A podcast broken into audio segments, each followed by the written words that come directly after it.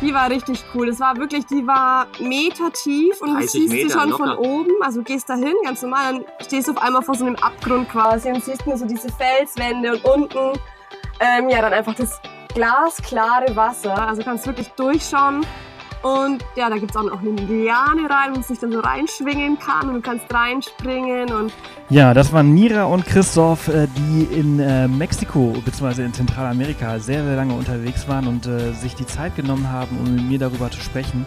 Diese Aufnahme, ganz vorweg, ist vor einer Weile entstanden. Wir haben die schon sehr, sehr lange äh, gehortet ähm, und äh, sie jetzt rausgeholt. Einfach weil wir immer eine schöne Abwechslung hier im Off the Path Podcast euch präsentieren wollen. Entsprechend hauen wir nicht immer alles raus. Wir haben die schon vor, vor, vor einer Weile, vor, vor einer langen, langen Zeit haben wir sie aufgenommen. Und ich freue mich, dass wir sie heute veröffentlichen können. Also Nira und Christoph äh, waren äh, in Zentralamerika unterwegs. Wir haben relativ viel über Mexiko gesprochen, aber auch über Belize, über Guatemala ähm, und allgemein über ihre Zeit, äh, die sie dort verbracht haben. Diese Intro gerade war, äh, ging es gerade um eine Cenote. Das Cenote Azul, wenn ich mich richtig erinnere. Es ist wie gesagt ein Weilchen her. Ähm, und es hört sich schon sehr, sehr cool an. Also ich hoffe, äh, ihr freut euch drauf. Äh, lernt ein bisschen über äh, Mittelamerika äh, ja, kennen und ähm, ja, Nira und Christoph findet ihr unter 4legs-2backpacks.de. Das ist deren Reiseblog. Äh, natürlich wie immer alle Infos zu dieser Folge auch in den Show Notes unter www.offthepath.com slash Folge 133. Das ist nämlich die 133. Off the Path Podcast Folge. Und ähm, ja, diese Folge wird mal wieder von Flightride präsentiert. Äh, wie ihr wisst, bin ich ein großer, großer Fan von diesem Unternehmen, äh, denn ich nutze sie wirklich regelmäßig selbst. Ich fliege viel und entsprechend passiert mir natürlich auch äh, ja, viel auf Reisen äh, und äh, ich lande oder ich starte und lande nicht immer pünktlich. Äh, entsprechend äh, greife ich immer wieder zurück auf flightride.de, um meine Erstattung oder meine Entschädigungsansprüche durchzusetzen. Denn wenn ihr ähm, mehr als drei Stunden Verspätung habt, äh, habt ihr Anspruch auf eine Entschädigung von bis zu 600 Euro. Das äh, staffelt sich je nach äh, Entfernung des Fluges, aber Flightroid hat eine 99% Erfolgsquote vor Gericht und ihr tragt kein Kostenrisiko. Ähm, das heißt, ihr bezahlt nur eine Provision an Flightride, wenn Flightride auch euren Fall äh, gegenüber der Airline gewinnt. Ihr könnt 15 Euro sparen mit dem Voucher Off the Path minus 15. Ich habe das Ganze auch nochmal in den Show Notes äh, reingeschrieben. Schaut gerne mal vorbei. Ihr könnt übrigens auch Flüge, die bis zu drei Jahre zurückliegen, halt nochmal ähm, einklagen, eure Entschädigung einklagen. Also äh, solltet ihr in den letzten drei Jahren mal mehr als drei Stunden Verspätung gehabt haben, könnt ihr einfach mal bei flightride.de reinschauen und äh, mal eingeben, ob ihr Anspruch auf eine Entschädigung habt. Genau. Ansonsten, was gibt's noch? Wir sind jetzt gerade äh, noch in Garmisch, aber nächste Woche geht es endlich wieder los nach äh, Südtirol, eine kleine Hüttenwanderung. Apropos Hüttenwanderung, nächste Woche kommt auch eine richtig coole äh, Podcast-Folge für euch äh, von uns, eine Abenteuerhappenfolge über unsere Hüttenwanderung vorletzte Woche ähm, auf dem äh, Tauern Höhenweg. Also es war auch richtig genial. Ihr könnt ab sofort, also ab heute Abend schon die ersten ähm, Bilder auf Instagram sehen, das erste Video auf YouTube und äh, der Beitrag kommt jetzt auch noch im Laufe der Woche, vielleicht morgen.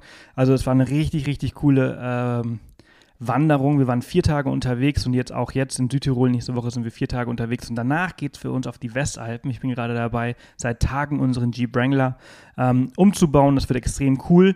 Die letzten Dinge muss ich jetzt noch äh, machen und dann äh, kann es nächste Woche Donnerstag endlich losgehen. Ich freue mich wie Bolle. Und ich freue mich aber auch sehr, dass ich heute endlich wieder eine Podcast-Folge für euch veröffentlichen kann. Ich danke euch vielmals für all eure ähm, Fragen, die ihr mir im Laufe der, der Woche immer wieder über Instagram hauptsächlich, aber auch per E-Mail äh, zum Podcast schickt und euer Feedback, dass es euch so gut gefällt und dass ihr auf Reisen halt regelmäßig und ständig äh, diese vielen, vielen Folgen, die wir in den letzten Jahren aufgenommen haben, ähm, ja, äh, regelrecht aufsaugt und euch Inspir Inspiration äh, holt. Also vielen, vielen Dank dafür. Ich meine, 133 Folgen ist schon nicht wenig, das ist schon sehr cool. Ähm, und an der Stelle natürlich halt auch an die, äh, vielen Dank an die 475 Bewerter auf äh, iTunes. Äh, vielen Dank, dass ihr uns äh, eure Stimme gegeben habt, dass ihr äh, uns äh, euer Feedback gebt, damit wir, und mit wir meine ich Florian und mir, weil Florian hilft mir dabei, diesen Podcast halt immer besser zu machen, diese ganzen Gäste zu, zu mit ihnen alles zu besprechen, damit wir halt richtig coole und runde Podcast-Folgen aufnehmen können. Alleine würde ich das mittlerweile äh, nicht mehr schaffen. Der Arbeitsaufwand ist einfach viel zu groß geworden, was man sich vielleicht vorstellen kann. Ihr merkt halt vielleicht auch, dass es halt immer weniger Folgen halt auch irgendwie werden, aber ich hoffe, dass sie qualitativ auch ein bisschen besser werden. Wenn man so schaut, dann sind schon sehr, sehr viele sehr lange Podcast-Folgen äh, hier mit dabei. Und äh, genau, was wollte ich noch sagen? Ich wollte noch eine Sache sagen, die mir jetzt gerade entfällt. Vielleicht fällt sie mir in den in Outro äh, wieder ein. Ähm, an der Stelle einfach nochmal vielen Dank an Nira und Christoph. Ganz viel Spaß euch mit dieser Folge. Und äh, bevor es startet, noch einen kurzen Hinweis. Vielleicht merkt ihr es, die Qualität der Intro ist ein bisschen besser als die Qualität des Podcasts selbst. Hat einfach damit zu tun, dass als ich diesen Podcast aufgenommen habe, noch nicht dieses äh, tolle äh, Zoom-Mikrofon hier hatte. Ähm, sondern einfach ein anderes und äh, sich entsprechend die Qualität so ein bisschen verzerrt hat. Also äh, hört drüber hinweg, wenn es geht.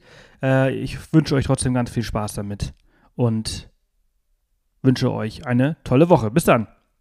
Ja, halli, hallo ihr beiden. Schön, dass ihr da seid. Hallo, schön, dass wir wieder dabei sein dürfen.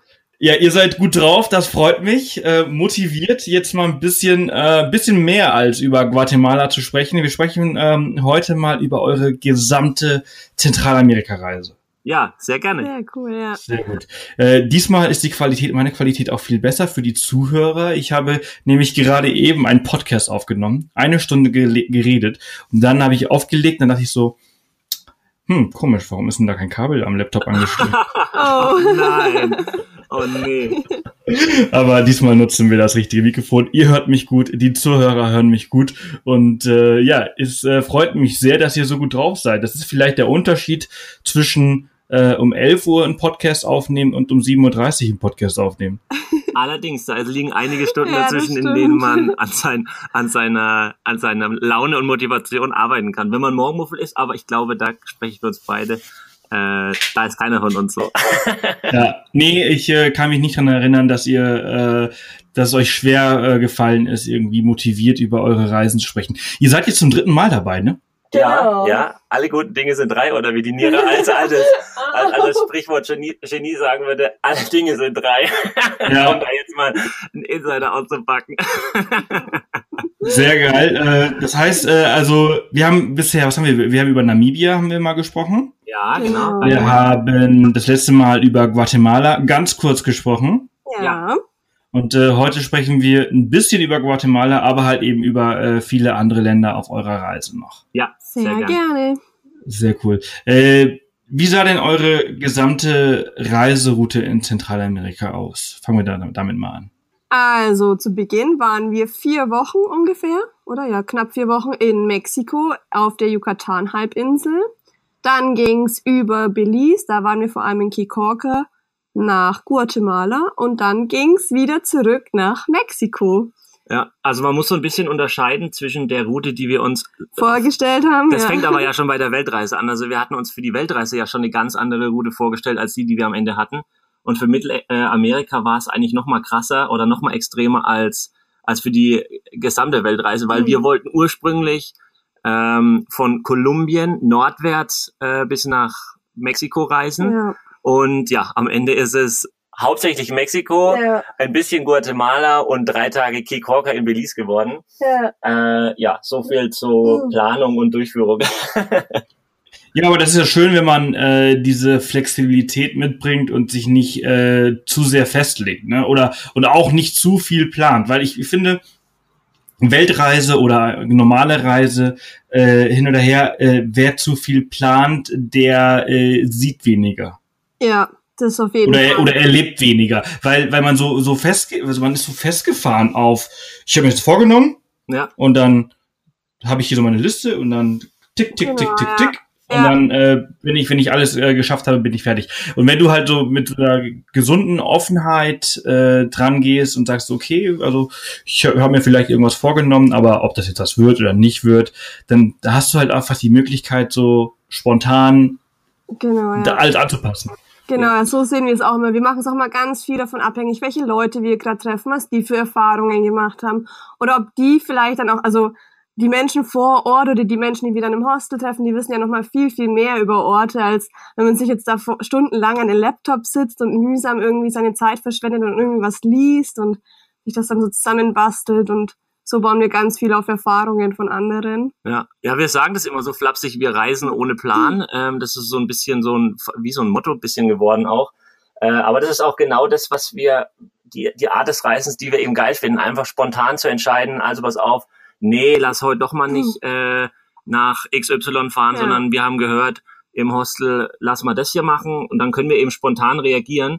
Äh, und wenn wir eben geplant haben und das heißt, mhm. ja, blöd, wir haben da jetzt einen Flug oder, oder einen Bus gebucht, haben dafür einen entsprechenden Betrag gezahlt, äh, klar, dann kannst du das natürlich auch äh, machen und sagen, nee, äh, wir, wir, wir sagen das trotzdem alles ab und aber so ist es eben, ja, so ja. ist es einfach genau die Art, die wir, wie wir reisen wollen und ja. in Mexiko war es ja wieder im Endeffekt genauso. Also wir waren von Anfang an, also ja, wir waren ja, haben den Flug aus Deutschland gebucht und wir waren da eigentlich auf Kolumbien festgefahren. Wir wussten, wir wollen nach Kolumbien.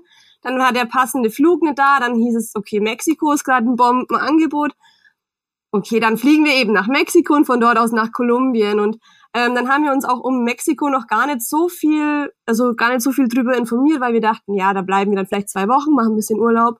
Und dann kam es wirklich von einem zum anderen, dass wir gedacht haben, ach guck mal, dann haben wir erfahren, dass man die Mietwägen total günstig sich mieten kann und dass es so viele schöne Orte geben soll. Und dann haben wir gedacht, ja, dann machen wir jetzt einfach mal das. Also bevor es, wir es, es gab wirklich nicht viele Orte in Mittelamerika, wo wir von Anfang an gesagt hatten, ja, müssen wir nicht unbedingt abgehen, aber Mexiko war eigentlich einer davon. Und wie du jetzt gerade schon gesagt ja. hast, wir haben, wir sind wirklich nur nach Mexiko geflogen, weil ja. wir so einen granatengünstigen Flug aus Deutschland ja. bekommen hatten äh, und gedacht haben, na dann sind wir schon mal zumindestens auf der richtigen Seite ähm, vom Atlantik und dann kommen wir da schon irgendwie zurecht und wie, wie wir da buchstäblich versackt sind in, in Mexiko, ist ja. wirklich, ist wirklich krass rückblickend. Ja, weil das Gefühl auch einfach in dem Land so gut war. Das weiß man ja vorher auch nie. Es kann ja sein, dass man eine Reise total durchplant und sich dann aber total unwohl irgendwie fühlt oder ja. es kann ja immer mal irgendwie, also man weiß ja vorher nie, wie es einem dann in dem Land gefällt und es war einfach Mexiko hat alles voll gepasst, ja.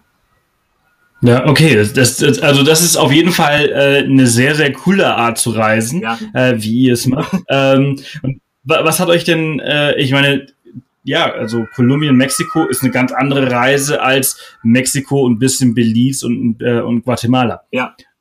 Äh, ne, also ihr habt äh, viele, viele tolle Länder äh, ausgelassen. Äh, Nicaragua, Costa Rica, Panama, ja. Kolumbien selbst, das muss total geil sein. Ja. Ähm, was hat euch denn so äh, dazu gebracht, äh, in Mexiko so zu versacken? Äh, was war denn so besonders? Also es war vor allem der Mix aus Kultur, den Menschen, schönen Stränden, süße Städte und dann eben das Roadtrip-Feeling. Und ich glaube, ein Punkt war auch noch der, dass wir dann, wir waren ja nur auf der Yucatan-Halbinsel und dann hatten wir überlegt, weiterzureisen in den Süden. Und dann sind wir durch Belize und Guatemala. Und dann hatten wir das Gefühl, irgendwie wollen wir von Mexiko doch noch mehr erleben. Und wir wussten auch, dass wir zu Weihnachten daheim sein wollen. Das heißt, wir hatten nach den vier Wochen eben noch zwei Monate. Und dann war eben für uns die Überlegung, reisen wir jetzt die anderen Länder, die wir auch unbedingt irgendwann noch sehen wollen, jetzt schnell noch mit an und machen die nur ganz schnell. Oder schauen wir uns dann lieber jetzt noch einen Teil von Mexiko an, wo wir uns jetzt eh schon so ein bisschen eingegroovt haben und ja, nehmen uns dann für die anderen Länder, die wir auch auf jeden Fall noch sehen wollen, ähm, gerade eben auch Nicaragua, ähm, dann wirklich nochmal ausgiebig Zeit von Anfang an. Ja, ich denke, es war auch so ein bisschen, wenn man so an den Zeitpunkt von unserer Weltreise so ein bisschen guckt. Also wir waren, wir sind im September äh, letzten Jahres ja dann nach Mexiko geflogen, nachdem wir zwei Monate oder knapp ein bisschen mehr als zwei Monate ja. dann in Deutschland waren, um unser Studium zu beenden. Und es war quasi nochmal hier der, der zweite Ansatz, um unsere Weltreise eben fortzusetzen, weil wir eben am ersten Teil Afrika, Asien, Ozeanien hauptsächlich waren und dann gar nicht nach Süd- und Mittelamerika gekommen sind. Und dann eben im September, nachdem wir unser Studium fertig hatten, nach Mexiko. Und da war schon, wir hatten schon auch Bock, ein bisschen bisschen langsamer zu machen, ja. dann auch wirklich mal einen, einen, Tag am Strand, mal nichts zu machen, mal, wenn es geregnet hat draußen, mal wirklich zu chillen. Und da war Mexiko und die Yucatan-Halbinsel echt in dem Moment einfach perfekt für uns. Und ja. wir wollten, wie die Nira jetzt gerade schon mhm. gesagt hat, jetzt dann nicht in diesen drei Monaten, die wir von September bis Weihnachten hatten, ähm, dann komplett durch Mittelamerika durchziehen und wirklich durchpowern, sondern wir hatten dann einfach wirklich auch gleich am Anfang in Mexiko schon das Gefühl, lass mal ein bisschen langsamer machen, lass mal von Tag zu Tag ähm, entscheiden und gucken. Und mein Gott, wenn wir jetzt drei Tage hintereinander, miteinander Bock haben auf Strand, ja. dann lass uns das einfach machen. Also wir, wir wollten so ein bisschen raus aus, aus, aus diesem, aus diesem, das, was wir ja eigentlich nie hatten. Aber jetzt unbedingt alles sehen zu müssen, sondern haben echt wirklich die Tage äh, so, so passieren lassen, wie sie passiert sind. Ja. Und ich glaube, das war schon auch eine, eine, eine ein Learning aus dieser gesamten Weltreise jetzt da nicht durchzupushen, ja. sondern zu sagen. Wollte ich nämlich gerade ja. sagen, ähm, ist ja der zweite Teil gewesen, habt ihr also ein bisschen mehr Erfahrung äh, gehabt. Ja. Ne? Also ich äh, höre ja immer wieder, und das, das Thema ist ja hier im Podcast, äh, auch für alle die, die halt schon lange äh, zuhören, die wissen jetzt, was kommt. Äh, wenn man die erste Reise so macht, dann plant man halt doch mehr, als man sollte vielleicht und klappert halt eben so diese, diese, diese Dinge auf dieser Liste halt eben ab und äh, man ist auch viel schneller unterwegs. Genau, ja. Und äh, ist das halt so, dass ihr jetzt quasi auch im zweiten Teil mehr Erfahrung hattet? Ihr habt also schon alles super schnell gemacht. Ihr wisst, wie anstrengend Reisen sein kann, auch ja. wenn das glaubt man ja nicht immer. Ja. Wenn man sagt, so, Reisen ist anstrengend, dann sagen die Leute, die halt immer so zu Hause sitzen, ja, beschwer dich mal ja. nicht. Äh, haben sie ja auch recht, aber ähm, aber es ist halt eben so, ne, oder? Dass ihr äh, einfach gelernt habt dazu gelernt habt. Ja, ich kann es auch verstehen. Also Leute, die jetzt ihre erste Reise, äh, die vor ihrer ersten größeren Reise drei, vier Wochen Südostasien, Süd Südamerika oder so, dass die sagen, okay, das ist jetzt echt das erste große Ding, vielleicht sogar alleine unterwegs sind und dann so ein bisschen planen, einfach um Sicherheit zu haben. Ähm, aber wir, ich glaube, wir können rückblickend wirklich ähm, ja. den Tipp geben, lasst es einfach mal passieren. Wir, unsere erste ja. Reise war 2012 Thailand und wir waren eigentlich kurz, kurz davor, einen All-Inclusive-Urlaub äh, an der Costa Brava oder Costa del Sol, ich weiß es gar nicht mehr genau, im Reisebüro zu buchen, so ganz klassisch für unseren ersten Urlaub. Und wir haben dann gesagt, nee, lass einfach mal was komplett anderes machen, haben einen Flug nach Thailand gebucht, die erste Unterkunft dort und haben es einfach probiert. Und es war von dem ersten Tag an ja. genau das, was wir wollten und genau das so, so reisen wir seit. Mega geil. Das war, das war eure erste Reise als Paar zusammen? Ja. ja.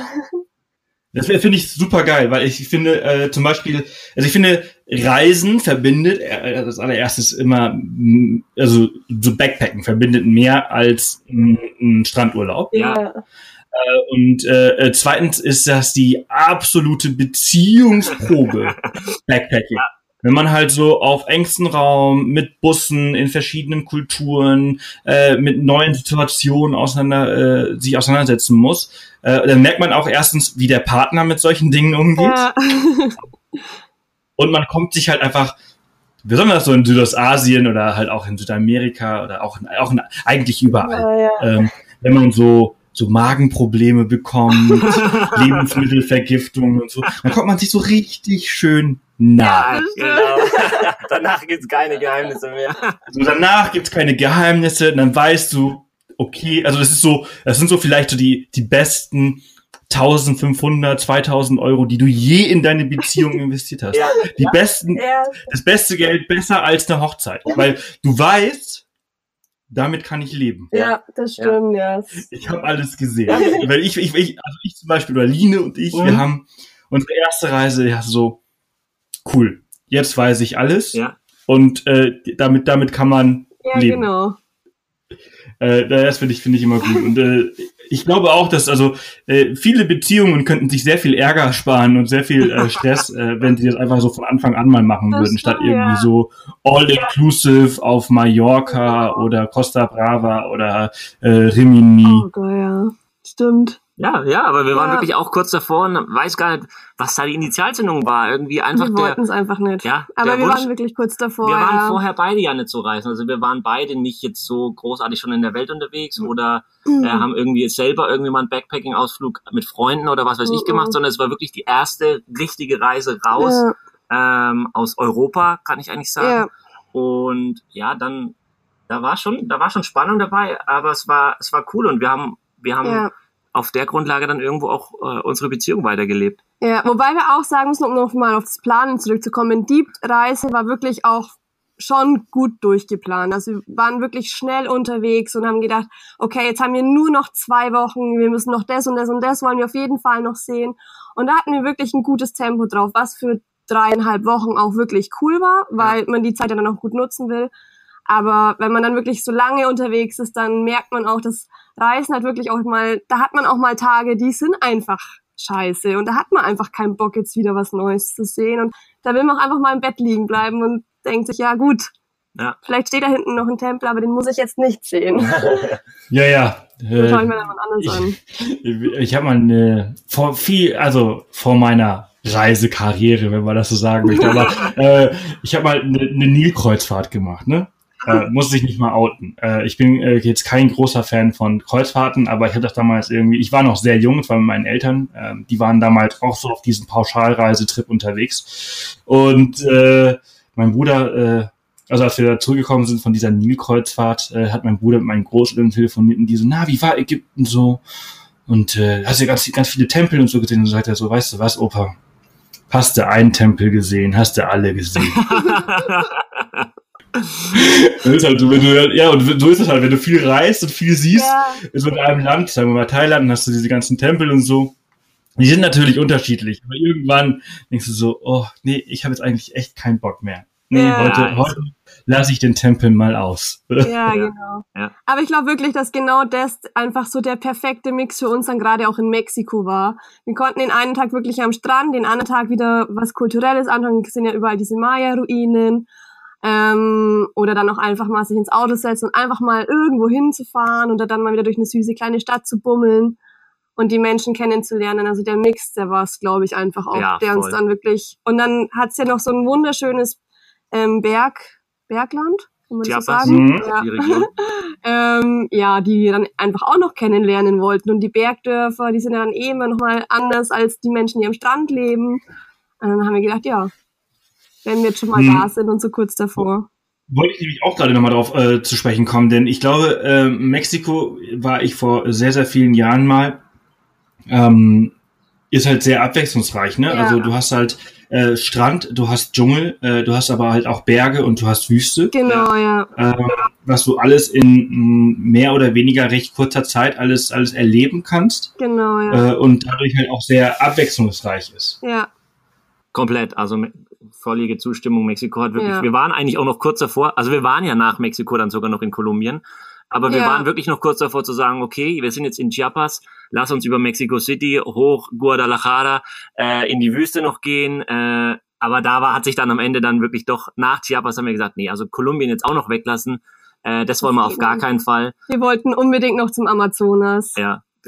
Und, und deswegen ja. äh, hat es dann nicht für ganz Mexiko gelangt, aber die Region da oben äh, wird sicherlich, bleibt sicherlich ja. ganz weit oben auf unserer Liste. Und Mexiko allgemein ist, ist ein Land geworden, wo wir sagen, rückblickend für unsere Weltreise ja. absolut eins der, der Favorites. Ja. Und ein Riesenvorteil für die Reisekasse war ja auch, dass es einfach wirklich günstig zu bereisen ist, was ja gerade als Backpacker immer sehr von Vorteil ist. ähm, ja, kam natürlich auch noch als kleiner Bonus obendrauf. Ja. Ja, ja, cool. Äh, ich, ich glaube auch so ein Ding, was man halt äh, im, im Laufe der Zeit halt auch äh, lernt, das muss man auch erstmal, glaube ich, erleben, wenn man äh, äh, länger unterwegs ist und viel mehr gesehen hat, ist, dass man einfach ähm, früher ist man ja immer in ein Land, dann hat man was gesehen und dann war das so, okay, also es ist ein einmaliges Erlebnis. Ja. ja. Ähm, wir leben aber heute in einer Zeit, wo alles viel schnelllebiger ist, wir viel schneller verbunden sind. Reisen billig ist. Also nicht günstig, sondern Reisen ist ja heutzutage echt billig. Also wenn ich einfach mal so Flugtickets vergleiche, die ich vor zehn Jahren äh, bezahlt habe. Also ich glaube, ich habe ich hab vor zehn Jahren für ein äh, einfaches Economy-Ticket mit Emirates von äh, München nach Brisbane, Australien, äh, so viel gezahlt, wie du heute für ein Business-Class-Ticket zahlst. Ich habe sogar mehr gezahlt, als du heute für ein Business-Class-Ticket zahlst. Also die, die Flugpreise äh, sind einfach komplett anders, viel, viel günstiger, sogar billig. Und du kannst heute auch wenn das vielleicht für, also auch es ist für die Umwelt einfach nicht gut, aber äh, diese Preise, ich finde, äh, die äh, Reisen ist zu günstig geworden. Ähm, kannst du heute öfters einfach an Orte zurückgehen. Ja, ja stimmt. stimmt. Ja, man muss alleine überlegen, wir sind für 160 Euro von Brüssel nach Mexiko geflogen. Das ja. war ein elf Stunden Flug. Wie verrückt ist ja. das bitte? Muss man sich mal vorstellen. Wir haben ja. noch Essen bekommen und Entertainment an Bord. Also unfassbar, unfassbar. 160 Euro. Ja. Unerklärlich. Das ist, ja, ja, das ist, es ist einfach so mega, mega, mega günstig. Also das ist einfach, es ist günstiger als äh, eine Bahnfahrt äh, für zwei Personen. ich wollte den Vergleich schon, wirklich, man zieht den Vergleich so oft und denkt sich mit dem ICE einmal hin und zurück, dann hast du das auch ausgegeben. Oh, krass, also wirklich. Kein für die Strecke, Wahnsinn. Ja, ja, das, das ist also 160 Euro, das ist schon äh, echt verrückt. Und wenn du dann halt auch noch äh, ja eine gute Airline und dann äh, Entertainment und Essen und alles hast, dann ist das echt äh, auch noch Gepäckaufgabe. Ähm, ja, genau. Ja. Das gesamte Paket war dabei. Crazy. Also, crazy. Unerklärlich, weshalb wir auch nach Mexiko fliegen mussten. Also, also die, war das denn äh, hin und zurück oder One Way? Nee, nee, das nee, war One Way. way. One Way, ja, aber dennoch, also es wären es wären auch nur 320 Euro hin und zurück, wenn man jetzt einfach mal den Preis verdoppeln würde. Boah, das ist, das ist ein guter Preis. Habt ihr, habt ihr echt nicht nochmal äh, gefunden oder, oder eine Aerofair? Äh, auf jeden Fall äh, sehr, sehr gut. Äh, äh, Thema Mexiko, wie seid ihr denn da unterwegs gewesen? Ihr habt ja vorhin mal ganz kurz äh, Mietwagen äh, angesprochen. Ist das so die beste Art und Weise, durch Mexiko zu reisen? Ich habe auch oft mal so Busse gehört, dass man äh, viel mit Bus fährt vor Ort. Ähm, warum habt ihr euch für einen Mietwagen entschieden? Also wir waren anfangs mit einem Bus unterwegs. Es ja. geht auch problemlos. Also es ist wirklich, es, es ist so gut ausgebaut, das Netz und ist auch vergleichbar mit dem Flixbus ungefähr ja, von den Preisen her auch. Und ähm, die Busse haben WLAN, sind super komfortabel, fahren auch nachts teilweise. Ähm, also das geht auch sehr gut. Aber wir waren dann in Playa del Carmen und dann haben wir eben von den Mietwagen gehört. Und dann haben wir für acht Euro, glaube ich, am Tag, ja, oder? Ja. Den Mietwagen gemietet für eine Woche erstmal. Und wir haben uns einfach dafür entschieden, weil wir einfach unabhängig sein wollten und weil wir einfach ja einfach so das Roadtrip-Feeling nochmal haben wollten und einfach auf unsere eigene Faust das alles erleben also, wollten. Und die Busse muss man dann doch ab und zu vielleicht schon mal den Tag vorher buchen, aber dann wollten wir einfach unabhängig bleiben. Und wir wussten zum Beispiel nicht, wie lange wir in Merida bleiben wollen. Das ist eine Stadt oben im Norden auf der Yucatan-Halbinsel. Und wir wollten einfach mal hinfahren und einfach mal gucken, wie es uns da gefällt und ob wir überhaupt Bock jetzt auf eine Stadt haben oder ob wir dann weiter zu den Maya-Ruinen noch fahren und ja, da wollten wir einfach unabhängig bleiben. Das war der einzige Grund, warum wir uns dafür entschieden haben. Ja, aber wirklich auch schon der, der Preis war wirklich ein Punkt. Wir haben uns gedacht, naja, Mietwagen könnte ja. vielleicht wieder teuer werden, äh, aber auch da wieder acht Euro pro Tag inklusive ja. Versicherung. Äh, die Krux an der ganzen Sache war ja eigentlich, dass wir, wenn wir den Mietwagen nur drei Tage gebucht hätten, hätten wir mehr bezahlt, Stimmt, als wenn wir ihn die als als wir ihn die acht Tage genommen haben. Und das war irgendwie keine ja. Ahnung.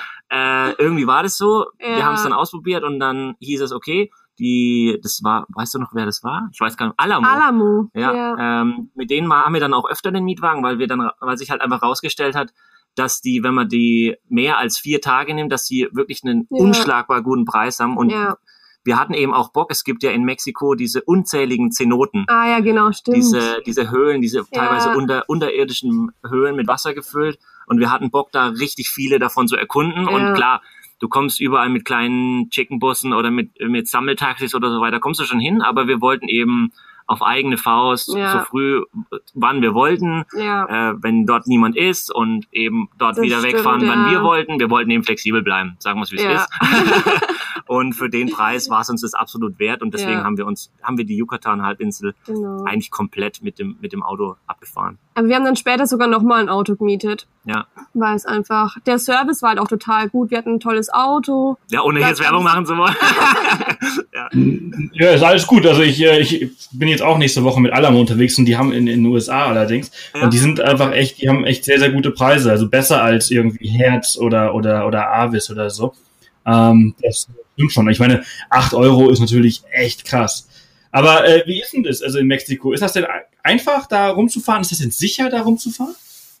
Ja. ja, also wir, wir wurden auch gefragt, wie, also wie, diese Frage stellt eigentlich jeder, der uns mit mhm. einem Auto irgendwie an ein Hostel ranfahren sieht, boah, ihr habt euch getraut, ein Auto zu nehmen. Ja. Also was schon, was schon Sache ist, es gibt ganz viele Checkpoints in Mexiko, gerade ja. in der Region Cancun bis äh, eigentlich bis runter nach Chetumal, äh, wo, wo mhm. die Polizei Autos anhält und wir wurden auch, ich glaube, zweimal, zweimal kontrolliert wo dann auch unser Rucksack durchsucht wurde. Drogen ist dann natürlich ein, ist dann natürlich ja. ein Thema, ob du, ob du Drogen dabei hast, ob du irgendwas dabei hast, Waffen. Ja. Ähm, das schon. Die Straßen sind so, ja, ganz, ganz okay, würde ich jetzt ja, sagen. Ja, die Speedbumps.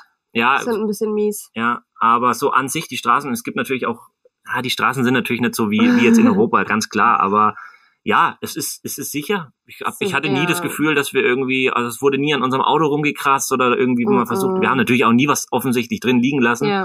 Äh, aber so nie Probleme, nie Probleme.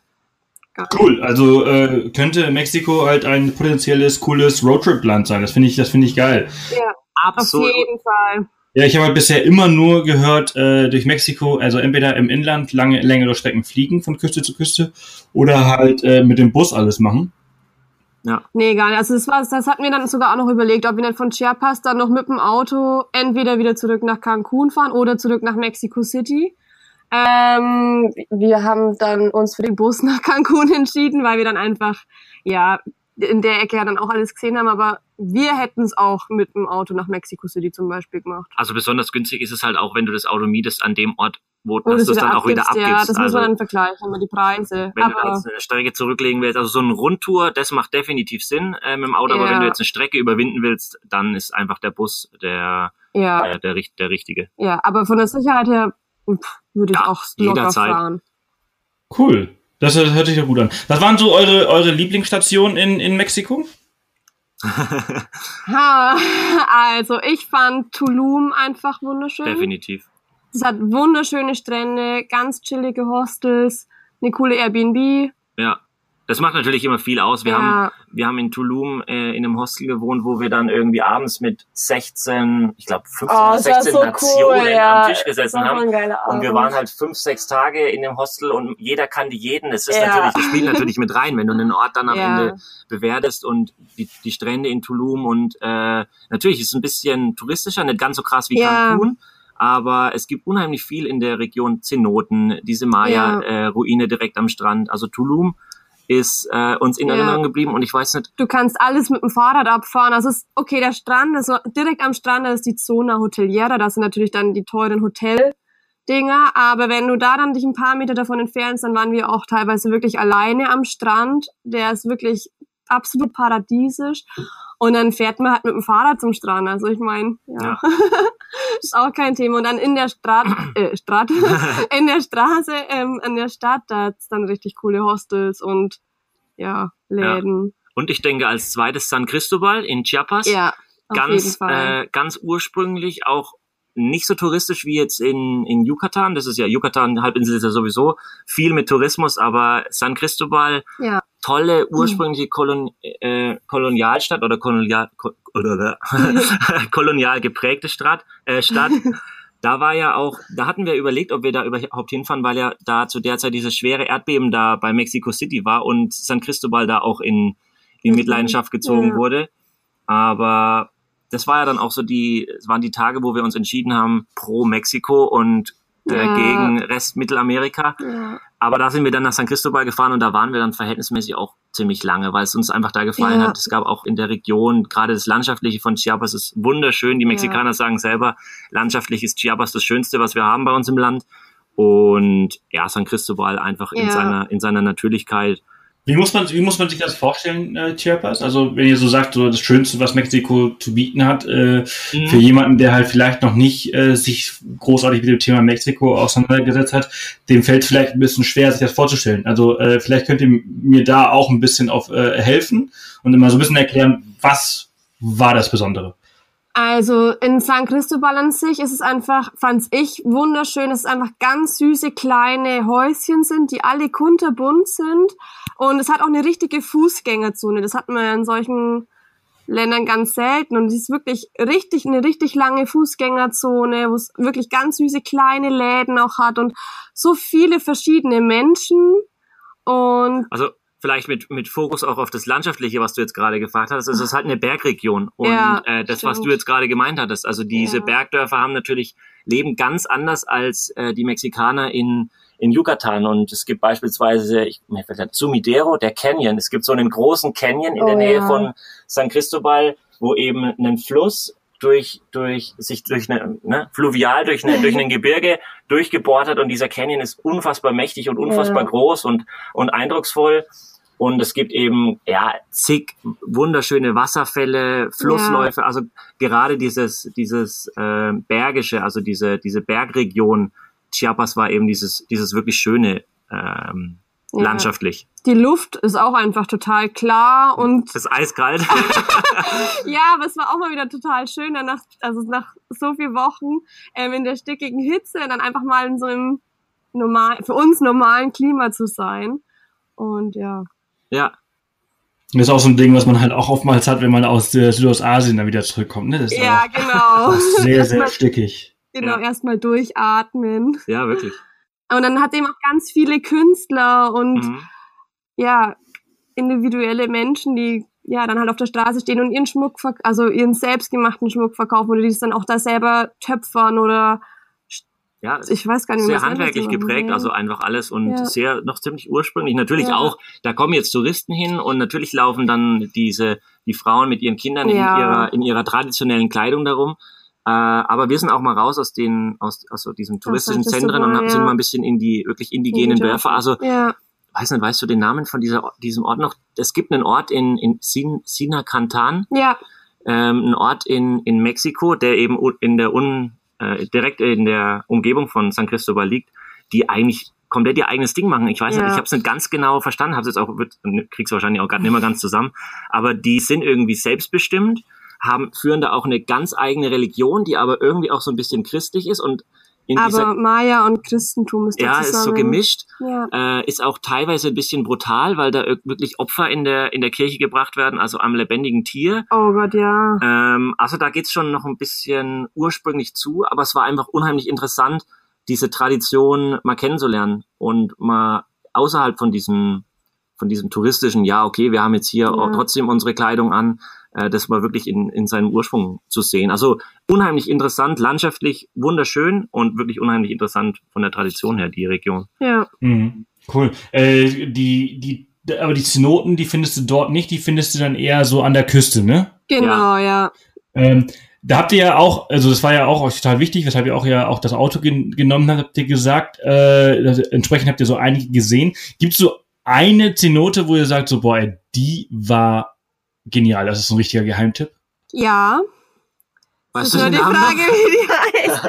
Also, oh, wir haben sieben oder acht Zenoten gesehen. Ja. Ich weiß nicht, Zenote Azul war auf jeden Fall. Genau, war das die mit der Schaukel, oder? Ich glaube, es war. Oder mit der Liane ja, ja. eher.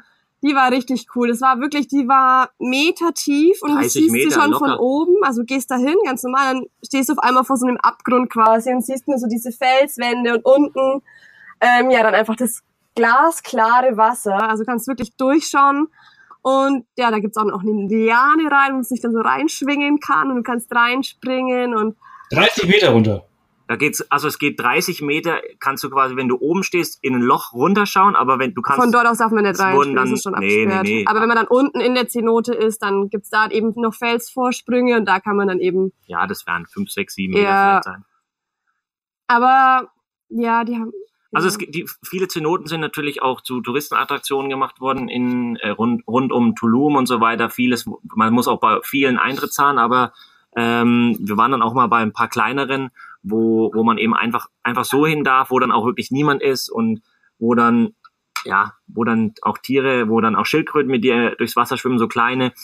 Äh, also ja, ich, die genauen Namen, puh, wir haben da, wir haben da mal einen einen, einen Beitrag auf unserem Blog gemacht. Ja. Ich weiß aber den genauen Namen weiß ich jetzt gar nicht mehr von den, von den anderen Zenoten. Ja, wir können, wir können den Beitrag ja verlinken äh, in, den, in den Show Notes und dann weiß jeder äh, Bescheid. Ähm, aber äh, ich stelle mir das Naturspektakel einer äh, Zenote halt ziemlich cool vor. Also ich habe immer wieder mal, so man sieht ja immer wieder äh, Bilder und, und, und Videos darüber. Ähm, da kann man ja auch irgendwie so durchtauchen und so. Genau, äh, ja. ja. Äh, ziemlich cool. Es gibt echt ganz viele, da stehen auch überall an den Straßen teilweise einfach nur die Wegweiser, Zenote und dann haben wir uns da auch manchmal gedacht, ach komm, fahren wir doch einfach mal dahin, dann kann schon auch mal passieren, dass man dann von so einer ganz kleinen steht, aber ja. ist einfach ja, auch, wir, wir standen dann mal vor einem Plakat, wo eben dieses gesamte Unterwassernetzwerk der Zenoten, oh ja, die ja auch für die Maya schon von Bedeutung waren, weil sie ja äh, bei Gefahren und so weiter sind die Maya ja damals schon immer in die Zenoten rein und haben sich da versteckt. Mhm. Und dieses gesamte, was eigentlich herrscht unter, Gesamt, unter der gesamten Yucatan-Halbinsel, also herrscht dieses äh, Unterwassernetzwerk an Zenoten und die einigen sind größer und viele, eigentlich alle sind miteinander verbunden. Also krass eigentlich, wie als hätte das jemand gebaut. Also ja. irre. Ja, ja, ja, es ist äh, Natur halt. Ja, genau, genau so ist es. Ist halt äh, der größte Meister. Ja, das stimmt. Richtig. Ähm, nach äh, Mexiko seid ihr äh, erst nach Guatemala und dann über Belize wieder zurück, oder? Nee, umgekehrt. Wir sind durch ah, okay. nach Guatemala und dann nach San Cristobal in Mexiko. Ja. Ah, okay. Äh, wie seid ihr da hingekommen nach Belize? Mit, seid ihr da mit dem Auto auch rüber oder seid ihr irgendwie äh, anders? Nee, das sind wir von Bacala aus. Das ist da in der siebenfarbigen Lagune mhm. nach Chetumal mit dem Bus. Ja. Oder mit dem Kollektivo, ich weiß gar nicht mehr. Nee, es war ein Kollektivo. Ja, es war ein, so ein Chickenbus, ja. Ähm, und dann sind wir vom Ch von Chetumal mit mit dem Taxi, mit an, dem die Taxi Grenze an die Grenze, genau. Und sind dann da in so einen Local-Bus eingestiegen und nach Belize City gefahren. Also wir wollten eigentlich gar nicht nach Belize, da geht's ja wieder weiter. ähm, aber von, von dieser Ecke von Mexiko, von der Yucatan-Halbinsel, kommt man eben mega schwer bis gar nicht ja. nach Guatemala über die Grenze. Ja. Und dann haben wir eben überlegt, okay, nehmen wir uns in Mexiko, das wäre schon gegangen, einen, keine Ahnung, 12 bis 15 Stunden Bus Klapperbus einmal durch Belize und dann nach Flores in Guatemala. Das stimmt, den gibt's auch. Genau. Den gibt's auch jeden Tag und es ist auch eigentlich gar kein Problem, den zu nehmen. Aber Ja. Dann haben wir uns gedacht, wenn wir schon mal, also warum nur durch Belize durchfahren und warum nicht dann wenigstens noch Kikorka mal anschauen. Ja. Ja, genau. Und dann sind wir einfach an der Grenze in den Chickenbus und Und dann nach Belize City dann da nach Belize. City. Also erst nach Belize, genau, Belize City und dann mit der Fähre. Ja, nach Gek Auch, auch ein super kleines Land, ne? Ja. Ja, mini, wirklich ja. mini. Also ich, ich war einmal, einmal da und ich kann mich gar nicht so richtig daran erinnern. Also sehr, sehr, sehr, sehr, sehr kurz. Ähm, was habt ihr dort gemacht? Also wir wollten, wie gesagt, einfach nur nicht einfach durchfahren und sind deswegen auf äh, Kikorka gegangen. Ja. Kikorka ist ja auch so eine Insel, die so ein bisschen polarisiert. Manche finden es mega geil, manche sagen, boah, also hier geht ja nix außer sich jeden Tag eine Tüte durchziehen und keine Ahnung, Party. Äh, aber wir hatten halt Bock, äh, wie gesagt, dann einfach durchzufahren und haben gesagt, okay, lass uns dann wenigstens auf Kikorka gehen.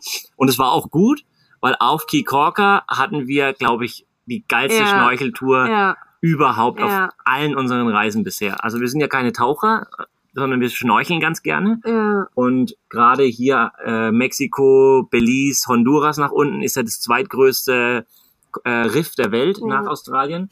Und mega geil. Also diese. Schnorcheltour, wir haben äh, hauptsächlich da gechillt, aber wir haben dann eine, äh, einen Tag waren wir, waren wir schnorcheln und das war der Hammer. Und da müssen wir sagen, wir haben uns erst wirklich überlegt, ob wir es wirklich auf Kikorka machen Ja, oder ob ja, wir es an anderen Stellen in Belize machen, aber wir haben uns dann doch dafür entschieden. Weil das Problem auf Kikorka ist, dass die Schnorcheltouren ganz oft ihre Fische, also die Fische anfüttern, dass die kommen. Und es gibt einen auf der Insel, der sich dagegen stellt und der sagt, nee, er füttert keine Fische an, er führt, der fährt gleich früh morgens raus. Und dann kommen die Fische entweder von alleine oder halt nicht. Ja. Und das, du hast auch gemerkt, also die Fische, als wir dann angefahren, angefahren gekommen sind, da kamen die Fische dann klar, weil sie halt wirklich denken, dass sie jetzt gefüttert werden. Und dann sind sie nur ganz kurz da, merken, dass sie nichts bekommen und dann gehen sie auch wieder. Ja, das, das sind dann so die kurzen. Momente, die wir dann sehen. Aber was wir da auch teilweise erlebt haben, dass die dann wirklich den Schildkröten zum Beispiel auch hinterherfahren und die richt- richtig jagen, dass sie zum, zum Boot kommen. Das hatten wir alles nicht. Und, aber wir haben trotzdem total viel gesehen, also die Korallenwelt und also wirklich. Das ist immer so, das ist immer so traurige Art am Tourismus, ne? Dieses Sensationstourismus, wenn man halt äh, den, dem Kunden halt immer verspricht, so du siehst auf jeden Fall was und entsprechend äh, ist man dann quasi als Anbieter in der Bringschuld und dann äh, macht man halt äh, solche Dinge, die äh, die man einfach überhaupt nicht gutheißen kann. Also da, da, da appelliere ich auch immer an, an den Verstand äh, der Zuhörer auch hier, dass man sowas, solche Anbieter, wenn man sowas äh, eine Garantie bekommt, dann sollte man auf jeden Fall irgendwie die, die Hände davon Ja, lassen. auf jeden Fall. Ähm, weil in der Natur kannst du eigentlich nie was garantieren. Das stimmt, ja. Aber es war trotzdem eine richtig coole Erfahrung, dann auch den kennengelernt zu haben, weil er dann auch so ein bisschen gezeigt hat. Ähm, er hat zum Beispiel auch so eine so eine riesen Wasserbox, wo man dann eben seine Flaschen immer auffüllen kann, dass man halt seine Flaschen wiederverwendet zum Beispiel. Oder er hat auch zum Beispiel kein Plastik am Boot, weil andere Boote machen es ja dann zum Beispiel so, dass sie wirklich Essen mit versprechen und dass sie dann eben so Lunchpakete noch zusammenpacken, die dann auch fünfmal in Plastiktüten eingepackt sind. Und der hatte einfach einen großen Obstteller und es hat dann einfach, das war's dann. Und das war ja aber auch voll in Ordnung und ja. Das ist war wirklich ein cool. skurriles. Ja, das sind so, so Kleinigkeiten, ne, die so jeder von uns irgendwie so machen kann. Ähm, so irgendwie so wiederverwendbare Flaschen, so Trinkflaschen zu kaufen zu Hause und damit zu reisen, äh, Lunchboxen äh, zu nehmen, statt immer alles irgendwie in Plastik einpacken zu lassen und solche Geschichten. Ähm, also merke ich immer auf Reisen immer sehr. Also jetzt gerade auf Island zum Beispiel haben wir durch unsere Trinkflaschen, die wir dabei hatten, unseren Plastikflaschenkonsum auf null reduziert. Ja. Immer sau gut, ja. ja. Und, und, normalerweise, keine Ahnung, Roadtrip, äh, da hältst du halt irgendwie so jeden Tag irgendwo an der Tankstelle an, äh, kaufst halt irgendwie so eine, eine Flasche Wasser und dann schmeißt du die halt am nächsten, an der nächsten Tankstelle weg und kaufst dir eine neue. Und durch so eine Trinkflasche äh, kannst du halt immer wieder das Wasser auffüllen. Ja, genau. Ja, gut. Äh, wie heißt der Anbieter? Uh, Reef Friendly Tours. Ja. Reef Friendly Tours. Auf jeden Fall etwas, was man sehr, sehr gerne äh, weiterempfiehlt. Ja, super. Und, äh, und dann habt ihr den Rest der Zeit da gechillt und euch ein Tütchen durchgezogen. Nein, also, was, habt ihr, was habt ihr so den Rest der Zeit gemacht? Ja. Ja, es war ein bisschen schade, weil ähm, wir die Regentage erwischt haben. Ja, voll, voll und Kante. deswegen war es echt ein bisschen ärgerlich. Wir waren halt einfach, ja, wir sind halt in die ganze Insel mal ein bisschen abgelaufen quasi, kann man schon fast sagen, ja. gell?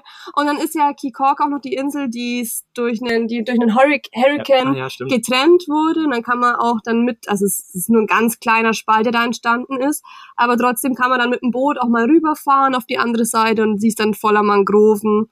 Ähm, ja, ist auch ganz süß, sich das anzuschauen. Aber ich glaube, äh, für uns beide, wir haben den Hype nicht ganz verstanden. Gut, wir sind jetzt auch nicht so jeden Tag Party und äh, hier, wenn, wenn uns dann einer irgendwie Gras anbietet oder so, dass wir dann voll dabei sind und mit heimgehen oder weiß weiß ich, kein Plan, ist mhm. jetzt einfach nicht so unser Ding. Also wir haben den ganzen Hype um Kikorka nicht, nicht so richtig verstanden und es war auch ja. verhältnismäßig richtig teuer. Das stimmt, ja. Also Belize ist ja sowieso auch nicht jetzt ganz so, ganz so günstig, aber Kikorka ja. ist noch mal teurer. Ja. Und ja, im Endeffekt nehmen wir diese richtig schöne Schnorcheltour aus Kikorka mit, ja. haben dann aber für uns persönlich auch irgendwie so ein bisschen das Fazit gesehen, war äh, gezogen, war schön, äh, dass wir da waren, ja. aber ja. Wir sind ja auch immer so, wir wollen uns ja immer wirklich ein eigenes Bild von Ländern, Städten oder überhaupt Orten, Orten. machen. Und ja, wir haben immer so getrennte Meinungen können. Deswegen haben wir gedacht, komm, wir schauen es uns jetzt einfach an. Ja. Und ja. Dann waren wir nach vier Tagen aber auch wieder weg. Ja. Es war dann auch noch die, die Fähre war dann irgendwie, die ist dann auch ausgefallen und dann musste man automatisch die teurere Fähre nehmen. Das war dann auch schon irgendwie so komisch. Und so kamen irgendwie, mit unserem Hostel waren irgendwie auch, konnten wir erst nicht verlängern und dann hätten wir doch verlängern können, dann hätten wir aber das Doppelte zahlen müssen. Also es waren so ein paar viele kleine komische Geschichten, die dann noch dazu kamen bei uns. Deswegen, ja. Ja, da hat man da auch keinen Bock. Ne? Das sind so die, das sind diese, diese komischen äh, Situationen, die da manchmal äh, aufkommen, wo dann irgendwie so das Grundvertrauen dann auch so ein bisschen äh, verloren äh, geht. Äh, und dann, dann habt ihr äh, eure äh, Rucksäcke gepackt und seid aber dann rüber nach Guatemala, wo ihr dann. Wie lange wart ihr dort unterwegs? In Guatemala waren wir äh, zehn oder elf Tage, ja, knapp. Ja, ähm, mit knapp den so 30 Tagen. Ja. Zwei Wochen. Ja. Cool. Und was habt ihr da so alles äh, so erlebt? Also angefangen hat es in Flores, da waren wir dann als allererstes mal in Tikal, ähm, bei, den, bei der größten Maya-Stätte, wobei inzwischen haben sie ja noch eine neue ja, entdeckt, ja. die noch größer sein muss. Ja, dann Das ist Wahnsinn, oder? Dass die heute immer noch. Ja. Unglaublich. Also die ja. meinen auch, es nur irgendwie mit Ultraschall und mit Hilfe der, äh, mit, mit Hilfe, keine Echt Ahnung, von irgendwas, ja. äh, können die überhaupt erkennen, wo wo noch und dass es wirklich noch größere gibt, ja. wenn man sowas mal gesehen hat. Ich glaube, wir hatten ja. in diesem einen Podcast schon mal gesprochen. Ich glaube, du warst ja auch schon mal da.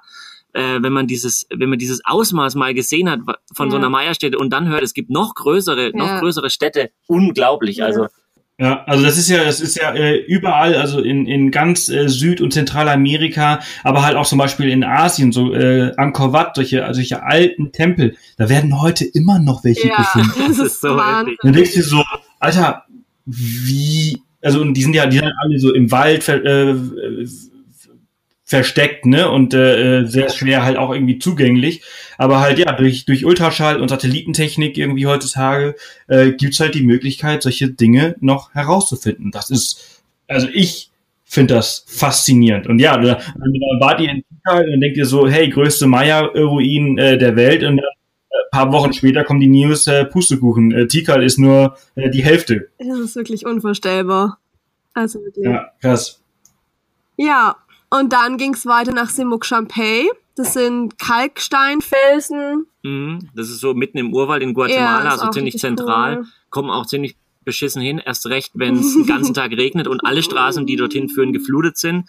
Ähm, aber liegt mitten im Urwald, wunderschön äh, und hat eben diese türkisen Seen Ja. ähm, äh, mitten, mitten im Urwald. Also wirklich Also da muss man auch sagen, es ist landschaftlich noch, ich meine, klar, ist ja immer noch dieselbe Landschaft, also vergleichbar zu Chiapas. Ja, stimmt. Das ist ja noch dieselbe Region dann Auch quasi. Hochland. Genau. Ja. Ja, und dann sind wir Nach Antigua nach gefahren. Antigua, genau. Und da hatten wir dann unser absolutes Highlight, das ist wirklich auch eins der Highlights unserer ganzen Weltreise, die Vulkantour auf den Acatenango, wo wir dann eben auch um, oben am Gipfel übernachtet haben oder kurz vorm Gipfel übernachtet haben, wo wir dann gegenüber von dem ausbrechenden Vulkan waren Ja, das ist eben, und das ja, erlebt haben. das ist heute noch eine Geschichte, die, die, Ja. die, die da werden wir nie müde, die zu Ja. erzählen. Also vor einem Die ausbrechenden. Vulkan Lava den Berg runterlaufen sehen, also diese Macht Ja. der Natur, die einem da vor Augen geführt wird. Also, boah, da, da Ja. da geht Das ist krass, aber war das, war das eher Zufall, dass der gerade ausgebrochen ist oder ist das so ein, so ein dauerbrodelnder Es ist so ein Vulkan? Dauerbrodelnder. Und also die Menschen unten, die haben uns auch schon erzählt, dass wir definitiv Lava sehen werden. Und es ist schon auch, es kann schon mal passieren, dass man es nicht erlebt, wenn dann halt wirklich das Wetter einfach überhaupt nicht mitspielt.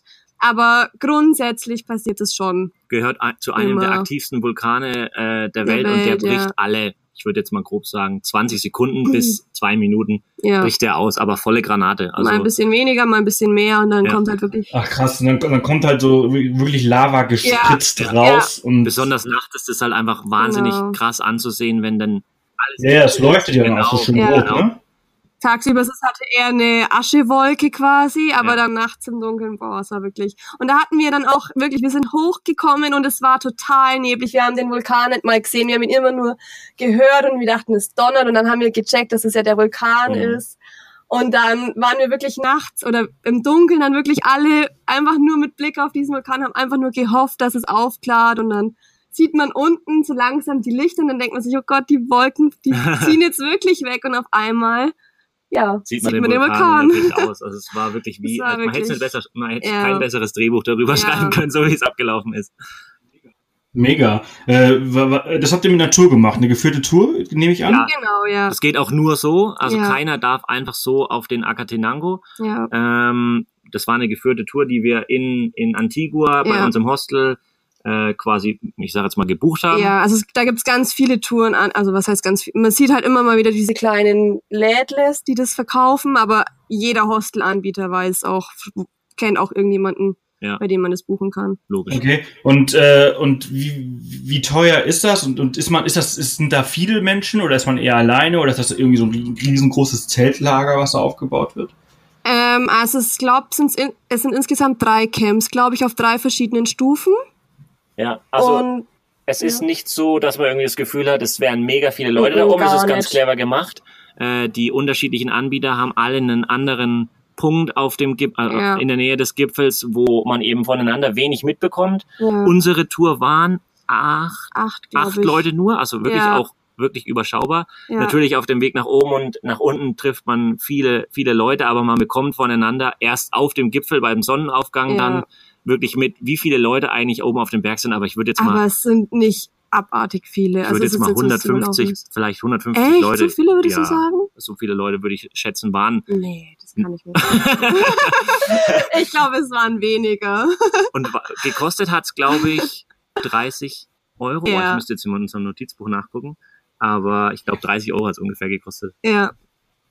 Cool. Na, das hört sich auf jeden Fall, ja, das hört sich auf jeden Fall nach, einem- nach einem spannenden Erlebnis an. Also, äh, ich hab Bock. Ja, ja, also ab, ab nach Antigua, das wäre, ja, geil. Also es ist Ab einfach ein geiles Erlebnis. Also ehrlich gesagt, ich meine, Guatemala äh, hat man jetzt, glaube ich, also ich glaube Nicaragua und Costa Rica und auch Panama hat, hat man mehr und Mexiko auch sowieso, hat man mehr auf dem Schirm als Guatemala. Ich muss aber ehrlich sagen, ich äh, Costa Rica hat zum Beispiel auch total viele Vulkane, äh, die sind aber alle nicht äh, nicht daueraktiv, beziehungsweise die, die die brechen halt schon immer wieder mal aus, aber äh, davon hörst du eigentlich äh, nur was, wenn der Flugraum irgendwie gesperrt ist. Dass äh, Guatemala äh, mit dem äh, Acatenango ähm, so einen aktiven Vulkan hat. Äh, wusste ich gar nicht. Äh, äh, nee, El Fuego ist der, der ausbricht und äh, Acatenango ist der, wo man drauf geht, ne? Genau, ja. Genau, äh, ja. Äh, aber war mir, war mir nicht bewusst. Hört sich geil an. Ähm, ein weiteres äh, Highlight, was man aber kennt von, von Guatemala, ist äh, Lake Atitlan, oder? Ja, ja, ja, auf jeden Fall. Das war dann auch der nächste Stopp auf unserer Reise durch Guatemala. Und da ist übrigens auch die Entscheidung gereift, okay, wir haben Bock auf Mexiko, wir wollen ja. mehr von Mexiko sehen äh, und wir nehmen in Kauf, dass wir jetzt hier quasi unsere Mittelamerika-Reise äh, abbrechen oder unterbrechen, sage ich jetzt mal. Ja. Und ähm, am Lake Atitlan haben wir dann entschieden, okay, wir wollen von dort zurück über die Grenze nach Mexiko. Aber der Lake Atitlan auch mit diesen äh, Vulkanen außenrum und diesen diesen Dörfern Wahnsinnig wunderschöne schön. Ja. wunderschöne Szenerie. Und auch eben diese ganzen kleinen Dörfchen drumherum. Es sind ja insgesamt zwölf Stück. Mhm. Und jede, also man kann ja dann jedes Dörfchen mit einem mit einem Boot anfahren. Also teilweise gehen, kann man die Dörfer nur über den Seeweg erreichen. Man kann, glaube nur drei Dörfer oder so wirklich anfahren von der Hauptstraße. Ja. Und die restlichen dann eben mit dem Boot. Und es war einfach total, eine total schöne Erfahrung. Auch die Menschen, die sind ganz, also wirklich ganz ursprünglich. Ähm, und die erzählen einfach einem auch so viel und die, wir waren dann auch in Santiago und dann sind wir auch dann auch gleich abgefangen worden von dem Einheimischen, der uns dann eben auch das Dorf zeigen wollte und hat uns dann da auch die Kultur näher gebracht und uns verschiedene Punkte gezeigt und ja, schön. Wirklich interessant und wunderschön mit diesem Vulkan da außenrum. Dann haben wir da noch einen kleinen Jungen getroffen, der uns dann einfach, der wusste irgendwie, dass wir, der hat uns gefragt, ob wir was suchen. Wir wollten einen Kaffee trinken. Und dann meinte er einfach, ja, ich kann euch den Kaffee machen. Und dann ja, dachte ich, was meint er denn jetzt? Und dann hat er sich wirklich, er hat uns bei sich im Garten eingeladen. Mhm. Und dann saßen wir dann in seinem Garten und hat er uns da seine ganzen Früchte erzählt. Die hatten lauter Palmen mit Bananen, Kokosnüssen. Der war acht oder neun Jahre, also ja. der ist dann wirklich so ja. viel Selbstbewusstsein und ähm, ja. er natürlich nur Spanisch, wir so gut wie kein Spanisch. Und wollte ich nämlich gerade fragen. Also ich habe mich jetzt die ganze Zeit so gefragt, so äh, wie habt ihr euch, also sprecht ihr Spanisch? Wir verstehen es ein bisschen. Also durch die Reise wirklich versteht man es ein bisschen. Man, man, eignet sich natürlich irgendwo auch Sätze an. Äh, die man immer wieder verwendet. Und ja. wenn man im, im Gespräch ist, dann versteht man schon, schon manches. Ich hatte auch an der Uni mal ein Semester Spanisch. Ja, pero, pero si alguien habla español como vosotros, ¿lo, lo entendéis? ja, ja, genau. Ja, also wenn, die reden dann natürlich auch äh, den entsprechenden, in der entsprechenden Geschwindigkeit und mit dem entsprechenden Akzent. Äh, ja, aber so, so Bruchteile, so Platano, dass das eine Banane ja. ist, wo er da drauf deutet. Und wenn er dann auch noch eine in der Hand hat, dann, dann ist es schon irgendwie eingängig. Aber ja, ansonsten natürlich mit Händen und Füßen, so wie ja. überall auf der Welt. Okay. Aber da hatten, an dem Tag hatten wir dann eben auch noch, ähm, da waren wir mit einem anderen deutschen Pärchen unterwegs, die haben ah, wir auch mit Diane und Sven. Ja. Ähm, und ja, die konnten Spanisch, sie, sie, sie konnte, Spanisch. Spanisch. und dann war das. Ja, stimmt. Ah Gott, völlig vergessen. Zum Glück ein bisschen einfacher. Ja, ja okay. Wie ihr grundsätzlich ähm, seid, also ihr seid ja äh, anscheinend gut klargekommen, ihr seid ja äh, da durchgereist. Äh, äh, Spanisch äh, braucht man äh, aber schon, oder? Oder es wäre gut? Wenn man Spanisch sprechen kann, ist natürlich geil, weil du ja. kommst mit den Leuten ins Gespräch, die, die sind natürlich auch interessiert, wo kommst du her, was willst du hier, was machst du, äh, wie lange bist du unterwegs. Ja. Äh, ist natürlich perfekt. Aber ja. wir jetzt mit unserem wirklich ganz rudimentären Spanisch äh, sind zurechtgekommen. Ich würde aber auch sagen, wenn man jetzt gar kein Spanisch sprechen kann, Dann irgendwie kommt man aber immer zurecht. Ja. Es ist natürlich leichter, wenn du die, die, die Sprache vor Ort sprichst und du kannst dich eben besser austauschen ähm, und erfährst dann auch mal was über die Orte und so weiter, ja. über einheimischen Tipps und so. Äh, aber irgendwie geht's ja immer. Ja. Wobei man auch echt sagen muss, dass die Spanischkurse gerade in Antigua ja, unheimlich günstig sind und ähm, da hat man dann meistens auch, da kann man das Komplettpaket buchen ähm, und wohnt dann in einem Homestay, meistens eben auch bei Locals und hat dann ja von einer bis acht Wochen Spanisch, also geht's nach oben, glaube ich, es geht's kein, es gibt gibt's kein Ende. Ja. Hm, cool. Und äh, also ich meine, die Reise, die hört sich einfach also extrem cool an, was ihr so, was ihr so erlebt habt und äh, man, man, man hört euch auch einfach raus, dass ihr einfach wirklich wahnsinnig Spaß gehabt habt. Das hat man, aber das hat man nicht nur auf, in, in der Folge jetzt auch gehört, das hat man auch in, in Namibia gehört, über Guatemala hatten wir ja schon gesprochen. Ähm, das macht einfach unglaublich viel Spaß. Äh, wann geht's jetzt für euch wieder zurück nach Zentralamerika? Also wann äh, erlebt ihr so Nicaragua, Costa Rica, Panama? die heiße Frage. Ja, wir nee. sind gerade am Flüge durchchecken. Wir haben noch immer noch keinen festen wir wissen ehrlich gesagt einfach nur nicht, wie es weitergeht der Reise. So kann man es denn nicht sagen. Also, nee, also es sind echt viele Orte und gerade für Costa Rica, Nicaragua, Panama wollen wir uns natürlich viel Zeit nehmen. Brauchst du auch. Also ich glaube, äh, so allein für, für Costa Rica braucht man alleine, also mindestens zwei Wochen, eher drei. Ja. Und. Äh, Nicaragua äh, braucht auch äh, Zeit und, und Panama hat auch so extrem viel zu bieten, auch tolle Inseln. Äh, da braucht man schon ein bisschen, bisschen Zeit. Ja, auf jeden Fall. Und ja, wir sind jetzt in Deutschland gerade erstmal wieder ein bisschen am Arbeiten, die Reisekasse wieder aufzufüllen und dann ja. Ja, wird sich zeigen. Das Ding ja. ist, die, die Liste, das, ich glaube, ja. die Liste an Ländern ist, ist noch größer als vor der Weltreise. Das ist ja dann immer noch. Das ist ja das, was mir nie jemand glaubt. Desto mehr man reist, es ist ja nicht so, als wenn die Liste immer kleiner wird, weil man ja. irgendwie so Länder abhakt. Desto mehr man reist, desto länger wird diese Liste. Das ist also, das ist ein endloser Kampf also genau. wirklich wahr. ja, also auch, ja, die Ostküste Afrikas steht bei uns auch noch ganz hoch jetzt im Kurs, die ja. wir auch endlich jetzt irgendwann machen wollen und dann natürlich auch viel Zeit dafür brauchen. Ja, auch Europa. Ja. Also wir haben ja auch ja. Reise ganz oft gesagt, lass uns endlich mal unsere Heimat, da geht's ja schon in Deutschland geht's ja schon mal allein los, da sind wir ja, ja sowieso ganz blank. Ähm, aber lass uns doch mal unsere Heimat, so ein bisschen Europa, unsere Nachbarstaaten, Skandinavien auch, lass uns das alles doch auch mal kennenlernen. Also ja. allein da gibt's ja schon, keine Ahnung, 30 ja. Länder oder 25 Länder, ja. die, die man da noch sehen will, die alle irgendwie unterschiedlich sind. Also es, wie du sagst, äh, war, das, das wird nicht weniger. Nee.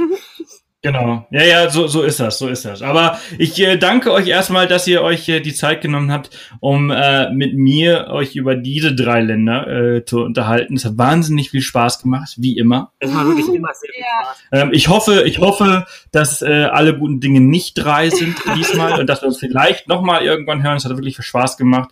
Und äh, ja, ich wünsche euch jetzt noch einen tollen Tag. Äh, alles Gute für, für die Zukunft und für eure äh, hoffentlich bald äh, zukünftigen Reisen nach Zentralamerika, Europa oder Ostafrika.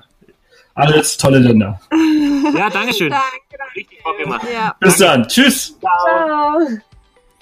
Ja, das war's auch schon wieder mit dieser Folge der 133. Off the Path Podcast Folge. Herzlichen Dank an Nira und Christoph für ihre Zeit und dass sie äh, ihre Rundreise durch Mittelamerika mit uns geteilt haben. Ähm, alle Infos zu der Folge und auch der Blog von den beiden findet ihr unter www.offthepath.com slash Folge 133 für die 133. Off the Path Podcast Folge. Deren Blog, ich sag's einfach nochmal, ist fourlegs-2backpacks.de. Äh, dort findet ihr alles, äh, ja, auch zu der Reise nochmal zum Nachlesen, falls ihr irgendwas genauer äh, wissen wollt. Und äh, nochmal vielen Dank an Flightride, dass sie diese Folge gesponsert haben. Schaut gerne vorbei. Ihr könnt 15 Euro sparen bei der Provision mit dem Code off the path minus 15. Und ich wünsche euch jetzt erstmal ganz viel Spaß. Hinterlasst gerne eine Bewertung, wenn ihr es schafft. Ähm, teilt den Podcast natürlich und wenn ihr auch mal im Podcast dabei sein wollt, schreibt mir gerne eine E-Mail an www.offthepath.com slash, ähm, gar nicht wahr, einfach eine E-Mail an äh, podcast at offthepath.com. Genau, da schreibt ihr einfach eine E-Mail hin, podcast at offthepath.com und äh, dann können wir mal ein bisschen äh, E-Mails und her schreiben und schauen, ob das was äh, für den Podcast ist und würde mich dann freuen, wenn wir uns demnächst dann einfach hier hören und ihr eure Stimme dann halt auch äh, online hört. Wir haben ein paar richtig coole Podcasts, wie gesagt, im Petto. Die werden jetzt die nächsten Wochen kommen.